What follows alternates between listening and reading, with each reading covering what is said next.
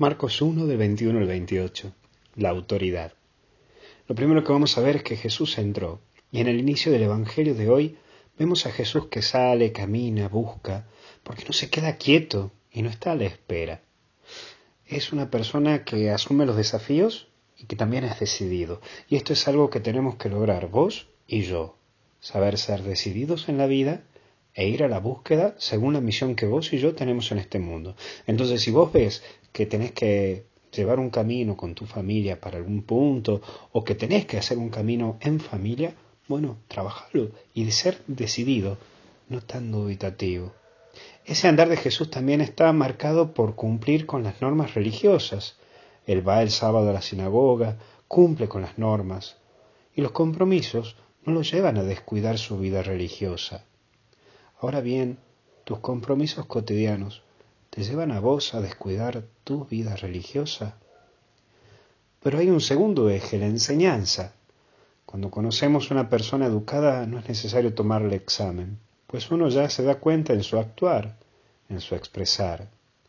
Y en esto me gustaría presentarte una visión un poco curiosa o hasta incluso llamativa. Pero es necesario que el cristiano también se culturice, que forje su intelecto, que adquiere en su vida puntos culturales. Por ejemplo, ahora que estás de vacaciones, el que puedas leer.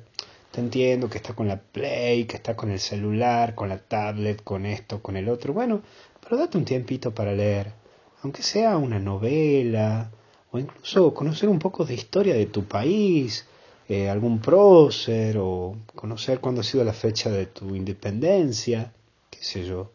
¿Cuántas cosas puedes aprender? O incluso el poder aprender música clásica, pues tiene un mensaje por detrás.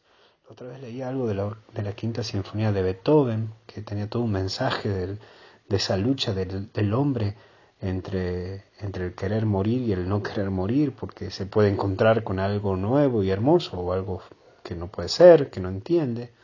En fin, hay cosas a las cuales uno puede aprender muchísimo.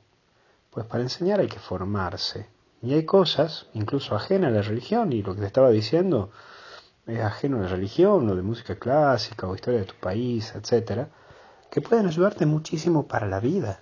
Bueno, es importante culturizarse con cosas que pueden ayudarlo en la vida. Mira, te hago como una, una manifestación pública. Yo me voy a proponer en estas vacaciones a leer de nuevo el Martín Fierro. Sí, algo que bien de cultura argentina, pero vale pegarle una releída. Bueno, vos, ¿qué te vas a proponer? ¿Qué vas a hacer en tu tiempo libre o en tus vacaciones para seguir forjando tu vida cultural? Y por último, autoridad. El tener autoridad va acompañado con tu vida y con lo que implica. Es saber enseñar con tu actuar y saber decir las cosas en su momento. El autoritarismo es cuando uno manda dejando de lado a la persona y llegando a la humillación del otro. Nosotros desde el mando y el poder debemos mantener siempre la dignidad de los que nos rodean y de los que están a nuestro cargo. Que Dios te bendiga y te acompañe en el nombre del Padre, del Hijo y del Espíritu Santo. Cuídate.